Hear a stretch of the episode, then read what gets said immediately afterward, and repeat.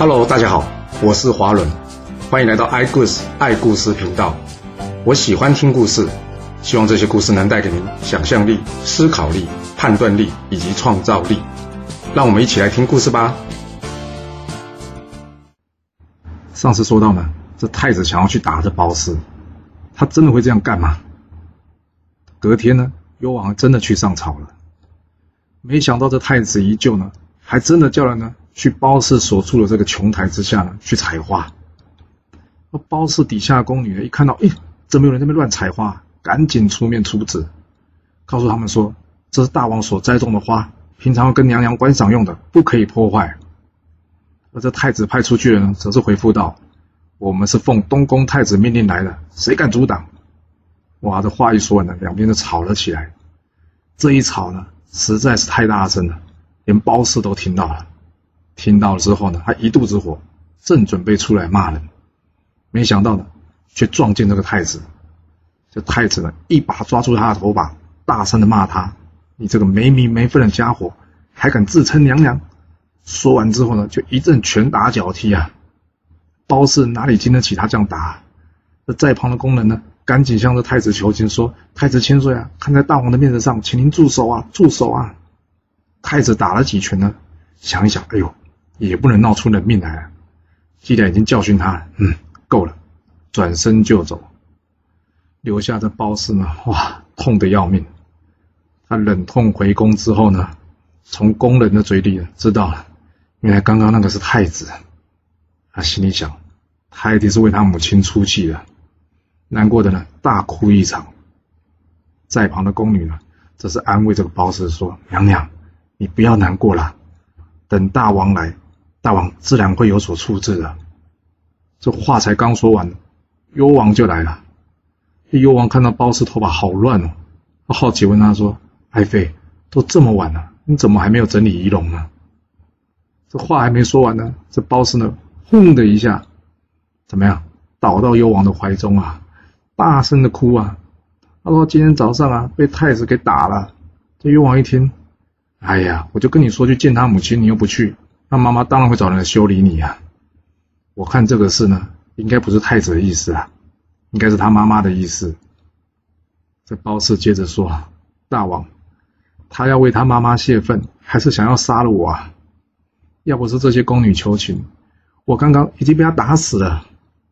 我死是没有关系，但是我已经怀了大王你的骨肉了，难保他不会改天又来打我，到时候就是一尸两命啊！大王，希望你同情我们，让我们母子两个出宫吧，不然我们两人早晚会死在他手上的。幽王一听到，哈。你怀孕了？哎呀，好了，这件事让我处理，你不用担心吧。说完之后呢，这幽王下旨，什么内容呢？这下旨旨意内容就是，这太子好勇无礼呀，让他去申国，让申侯好好的管理。简单来说，就是把太子呢赶回到他舅舅家，让他舅舅好好的管教他。另外。太子的老师没把太子教好，全部免除官职。这太子一收到这命令呢，原本想要去向幽王解释的，但幽王早就知道了，所以他叫人呢不准通报。这太子无法通报，那怎么办？也只好独自前往申国了。这申王后连续几天都没看到自己儿子呢，于是找人去打听，才知道啊，太子出事了。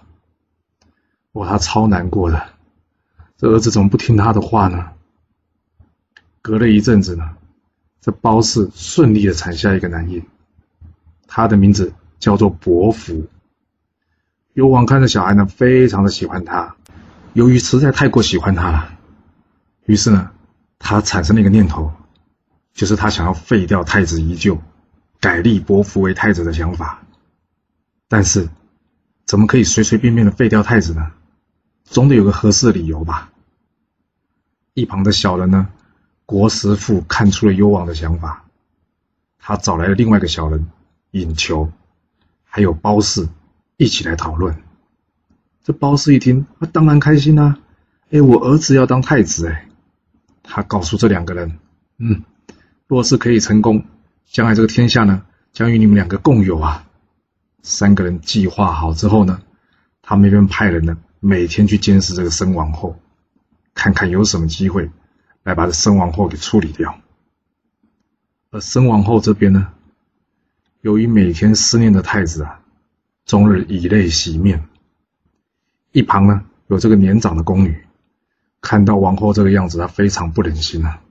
她告诉王后：“王后啊，你为什么不写封信给太子，叫太子认错呢？”若是可以感动大王，大王或许会让太子回来，这样你们母子就可以再相聚啦。生王后说：“我也想过啊，但是没有人可以帮我送这个信啊。”这宫女告诉王后呢：“我妈妈懂一点医术，王后，你假装说你生病，然后呢，找我妈妈入宫为你看病。你可以把预先写好的信交给他，让他带出去，之后呢，再由我哥哥送过去就可以了。”王后一听，嗯，此计可行啊，于是便着手写了一封信。信里的意思是什么呢？大王无道，宠幸妖妃，让我们母子分离。今天妖妃呢生了个儿子，大王对他越加宠爱。你呀，可以写信给大王，假装承认自己的过错。若是老天赐福，可以让你回到宫中，见了面，我们再来讨论如何对付他们。哇，你看这信的内容，也写的太直白了点吧？这王后难道都没想过，假设这个信若是掉到别人手里，那她该怎么说啊？不管她有没有想那么多，反正呢，王后最后决定了依照这个计划进行了。这宫女的母亲呢，进宫假装为王后看病，王后呢，则是把这信交给了他，并且送给他两匹上好的布料作为答谢。这宫女的妈妈呢，从来没有收过这么贵重的礼物啊！正开心的准备离开王宫，没想到却被人给拦了下来。他们问他：“你是谁？来宫中做什么？为什么手上会有这个布料啊？”这宫女的母亲回答：“王后生病，请我来看病。这布料呢，是王后送给我的。”说完呢，守卫看看，嗯，好吧，也没什么事，就放他过去了。哇，好险呐！但没想到呢，就在这个时候，又有工人前来了。他们问宫女的妈妈说：“有没有藏东西啊？”那宫女妈妈说：“当然没有啊。”这工人接着说了：“收过了才知道吧？不是你说没有就没有啊？”说完之后呢，便来搜身。而这宫女的妈妈很害怕，左躲右闪的。这一下让大家更怀疑了。结果呢，他们搜的更仔细，这封信最后还是被发现了。这工人是谁啊？就是之前呢，国师傅派去的眼线啊。他们把这信呢拿回来交给了这包氏，包氏看这信之后呢，非常的生气，当场呢把这两匹布呢撕了个粉碎，并且叫人呢把这宫女的妈妈给关起来。这包氏余怒未消呢。还在那拼命的撕布，这个时候呢，幽王来了。他看到满地的碎布，他好好奇问包氏：“发生什么事啊？干嘛把布撕了一地啊？”这包氏呢，将王后的信交给了幽王。幽王是认得出生王后的笔迹的。包氏接着说：“大王，你看这信里的最后一句话，我们可以再讨论如何来对付他。”王后摆明着就是想要杀害我们母子两个。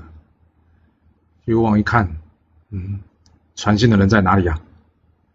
包氏说：“我刚刚叫人把他关起来了。”哎，去把那个人带上来。这幽王一想呢，既然有传信的人，笔迹又是王后的，看来这件事情不假。这个人被带上来之后呢，幽王根本没有问他话，将剑一挥呢，当场把他斩成两段了。这包氏还没完呢，他接着又撒娇又装哭的告诉幽王：“大王，若是将来你千秋万岁之后，这千秋万岁什么意思啊？就是死掉的意思了。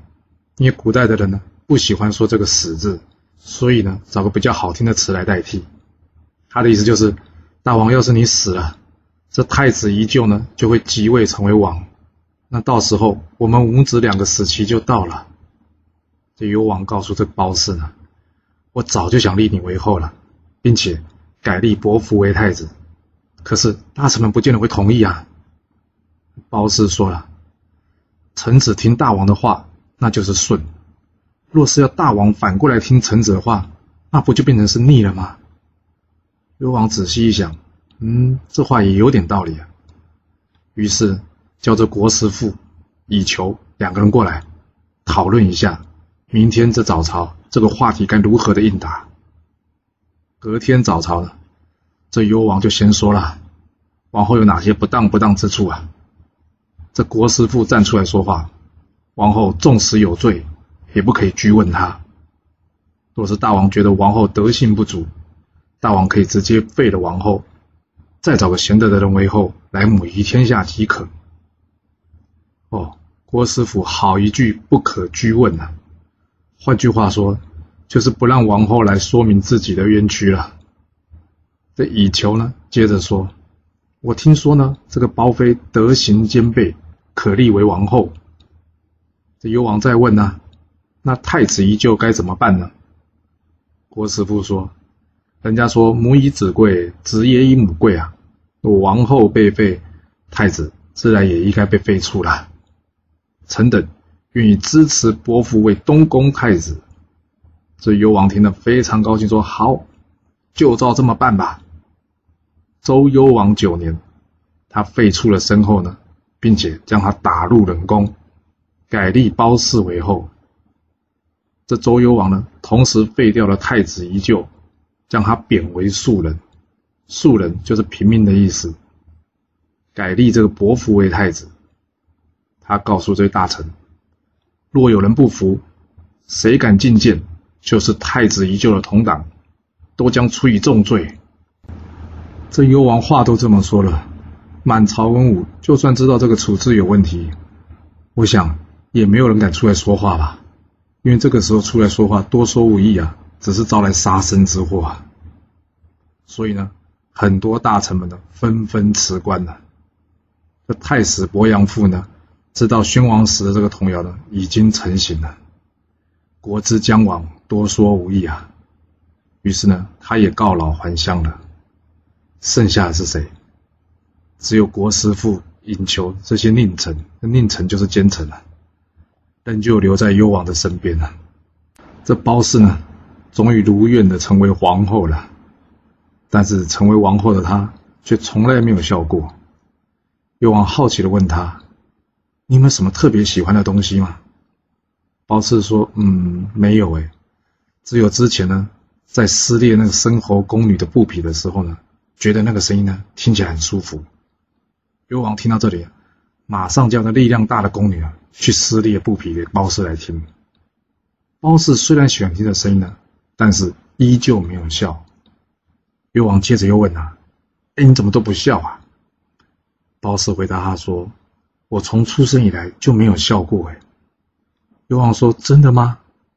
哦，那我一定得让你笑一笑。”于是呢，贴出公告，不管宫内宫外，只要有人能让这个包氏一笑，便赏赐黄金千两。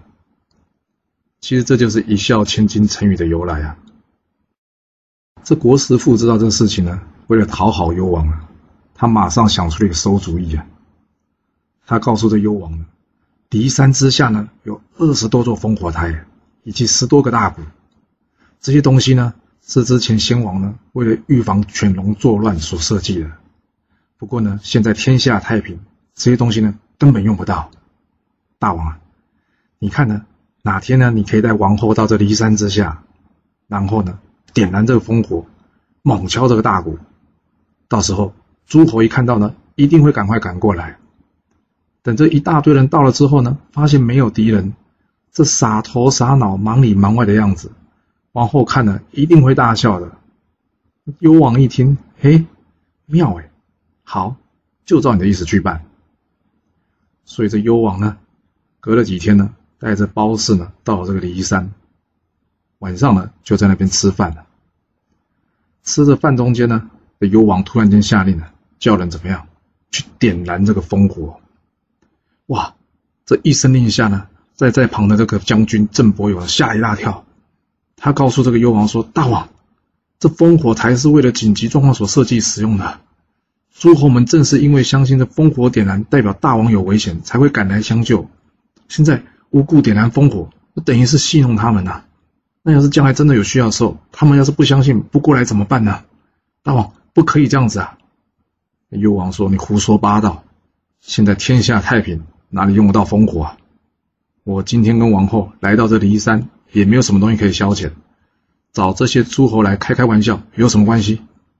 若是将来有事，我不会怪你。下去。说完了，就叫人呢把这烽火给点了起来，并且猛敲这个大鼓。这附近的诸位一看，哇，烽火台被点燃了，赶紧怎么样派兵前来救援。结果到了骊山之下呢，只看见这幽王跟褒姒怎么样，两个人在那边怎么饮酒唱歌。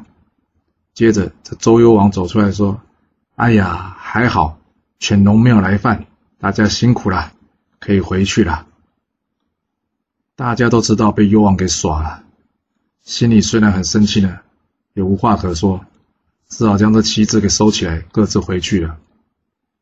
这包氏在上面呢，看着诸侯们呢这些滑稽的举动，当场就笑了出来啊。这幽王一看到啊，包氏真的笑了，哇！真的是太美了，他开心的呢，赏了这个国师府千两黄金。这就是非常著名的烽火戏诸侯故事的由来了。这幽王烽火戏诸侯结束之后呢，另外一头，申侯知道身后被废了，他马上上书给幽王。这个书中内容写到什么呢？夏桀宠信莫喜，纣王宠信妲己。最后都导致国家灭亡。大王，今天你宠幸褒姒，只怕亡国之祸已经接近我们了。这幽王一看到这个书啊，生气的拍着桌子说：“可恶的申侯啊，竟然敢拿我跟夏桀、商纣去比！”这国师父说啊，申侯看到王后及太子被废，心怀怨恨，搞不好会造反哦。幽王说了，那该怎么处理呢？国师父回答：“申侯本来就没什么功劳，不过是因为呢他的妹妹当了王后，所以才得到侯爵的。现在呢，可以先将他贬为伯爵，然后再出兵讨伐他，以免除后患。”幽王一听就说好，那就命令你出兵去讨伐他。这申侯上书之后呢，早就派人在朝中去打听了，看幽王如何回复。这天呢，突然间听到幽王要讨伐他。把他吓得不知所措啊！因为这申国呢是一个小国，兵力又不够，怎么能够抵挡这王师啊？糟糕了，这该如何是好呢？大臣们告诉这个申侯啊，天子无道，忠臣都离开了，而且人民呢也怨声载道。这个时候，大王其实是被孤立的。我们可以向邻近的这个犬戎借兵，然后救出这个申侯。一旦救出身后之后呢，要大王一定要传位给这个太子宜臼。所谓先发制人，大王，我们动作要快啊！这申侯听到幽王要来讨伐他呢，早就没有主意了。一听到这个话，想一想说：“哎，言之有理啊！”于是呢，马上准备了一车子的黄金丝帛，就是上好的布料，并且写了一封信，请这个犬戎来帮忙。他告诉这个犬戎的国主啊，若是可以攻破镐京。破城之日，这宫中的财宝，他全部都可以拿走。哎呀，你看这个申侯，他是前王后的兄弟哎，他适合上书劝谏幽王吗？这招来大祸之后，再来个引狼入室，这真是个好方法吗？但不管怎么说，这信已经发出去了。犬戎国主呢，收到这信之后呢，告诉下面臣子，这周朝的国舅呢，申侯来信。信中说明了周天子无道，希望我们出兵相助。我想这是一件好事，我们就出兵帮忙吧。最好是犬龙国国主觉得这是一件好事啊，他眼中的好事应该是那些金银财宝吧。这犬龙国主呢，点兵一万五千人，兵分三路：右先锋伯丁，左先锋满野树，犬龙国主只是在中军，一时之间呢，刀枪塞入，旌旗蔽空啊！这申侯呢，也率领自己的军队呢，跟着犬龙呢一起奔杀镐京而来。这两军的军队呢，将这镐京城团团的给围住了。这幽王一听到啊，犬龙兵临城下，他大吃一惊啊！糟糕，这消息走漏了，我还没去打他，他反而先来攻打我了，这该如何是好呢？这一旁的国师傅呢，告诉幽王说：“大王别急，赶紧去骊山去举烽火，等到诸侯的援军来了，我们再来个内外夹攻，就可以获胜。”但没想到的是，这幽王呢，一连举了数次的烽火，结果怎么样？却没有任何的军队前来救援了。这只能说幽王的运气呢，没有放羊的小孩好。他只糊弄了诸侯一次，就没有人再相信他了。所以呢，千万别把人家对你的信任呢随便拿来用，并不是每个人都会有第二次机会的。这个诸侯救兵不到呢，眼见犬戎日夜攻城，耗尽为止。这幽王呢，告诉这国师傅说：“哎，不知道这犬戎到底厉不厉害呀？要不这样，你率兵出去与他们较量一下，我会在后面支援你的。”这国师傅呢，是个能说不会做的人。他根本不上场打仗，但是幽王命令下来怎么办？也只好硬着头皮开城出战。这申侯一看到国师傅出来，马上告诉这犬戎国主啊，就是这个小人误国，千万别让他给逃走了。一旁的犬戎国主说：“来呀，谁帮我把这个家伙给抓住？”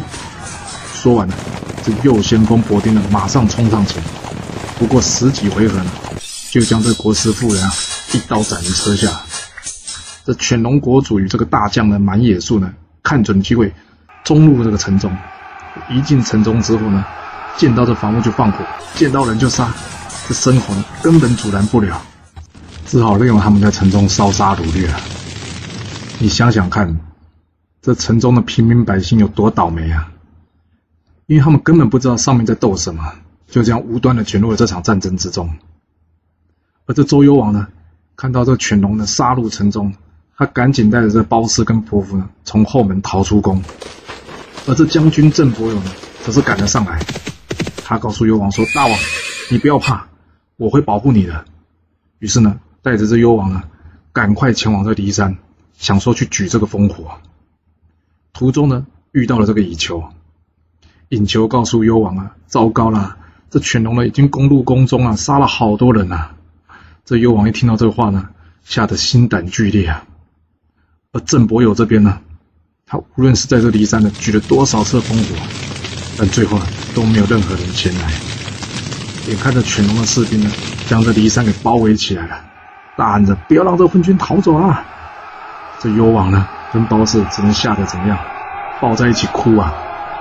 这郑伯友告诉幽王：“大王，情况紧急，我会拼死保护你突围的。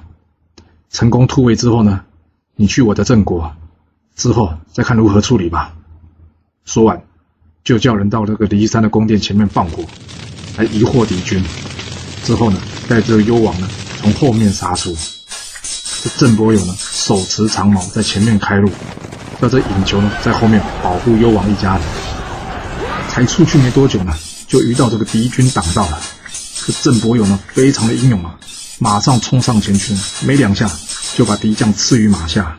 一时之间呢，他的神勇呢，把这些敌军呢吓得四散而逃。但是郑伯友带着人跑不快啊，没多久，这敌将的右先锋伯丁呢，已经带着大军追上来了。郑伯友一看没有办法了，他叫这尹求呢，带着幽王一家赶快走，他自己则是留下一段后。这犬戎的铁骑瞬间又把这郑伯友给包围起来。郑伯友一人呢，在这阵心之中呢，来回的冲突，完全不害怕。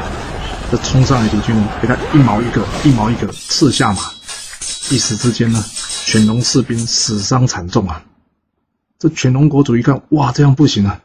这家伙太神勇了，叫大家往后退一点。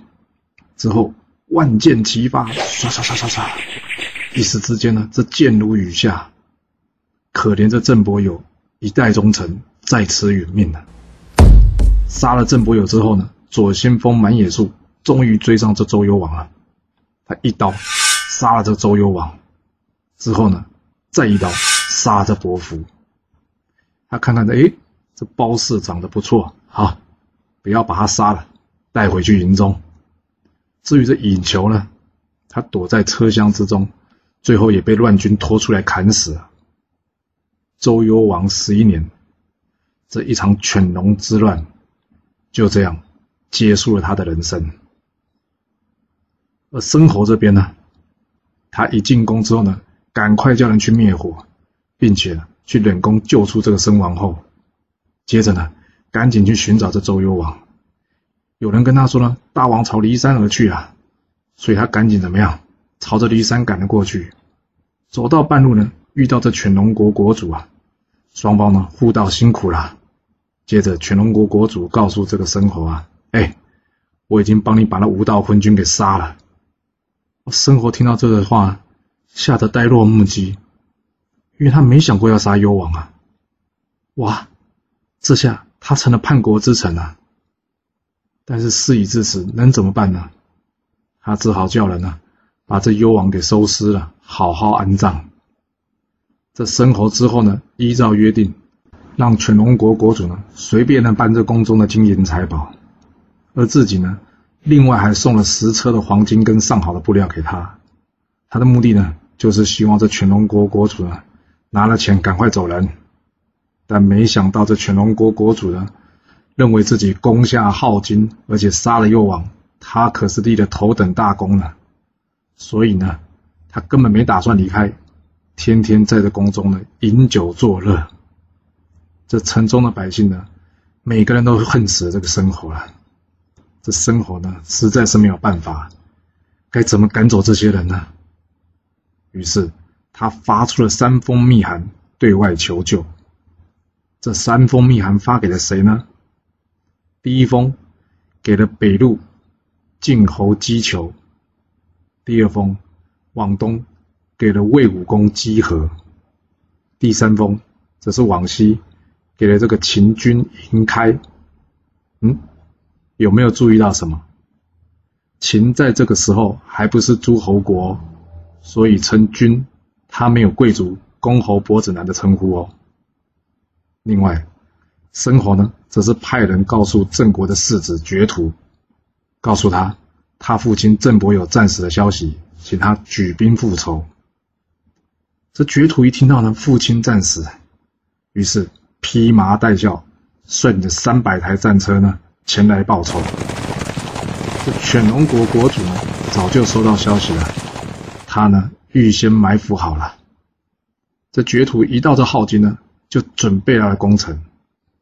他的下属公子曾建议他说：“道，我们兼程赶来，士兵疲劳休息不够，应该要先加强防卫。”等到其他诸侯都来了，我们大家再会兵合集，这才是万全之策啊！这绝土则是说呢，现在龙兵志得意满，军心怠惰，而我军则是士气高昂，我们以锐利之师攻击他怠惰之兵，这才是上策。要是像你说的，等到诸侯合兵，反而慢了军心，所以呢，他没有采用公子成的意见，下令攻城。这军队呢，到了这城下。不管怎么样叫喊，城上完全没有回应。绝土觉得奇怪，不管了，下令直接攻城。说完之后呢，这士兵一涌而上。没想到就在这时候呢，旁边的树林呢，突然就有军队杀出来了。啊，原来是犬戎国主早就埋伏好了。这绝土大吃一惊呢，举枪来战。就在这个时候呢，城门突然间也打开了。这犬戎的左左右先锋呢，国丁满野树也冲了出来，这两面夹攻呢，绝对抵挡不过，结果大败而走，退了三十里之后才稳住阵脚。他垂头丧气的跟公子成说：“我不听你的话，结果导致大败，现在该怎么办呢？”公子成建议他：“这里与魏国很近，我们先去与魏国合兵，看看后面再怎么打算吧。”这绝土去找魏国，能有机会扳回一城吗？另外，魏、晋、秦三国联军有办法赶走这个犬戎吗？这个故事会如何发展呢？我们要到下次才能跟大家说了哦。好了，今天就先说到这。若喜欢我的故事，记得动动您的手指，给我五星评价，或是追踪、订阅以及分享哦。当然，也欢迎您留言分享你对这一集的想法，或是你也可以请我喝一杯咖啡或是饮料，让我有持续创作的动力。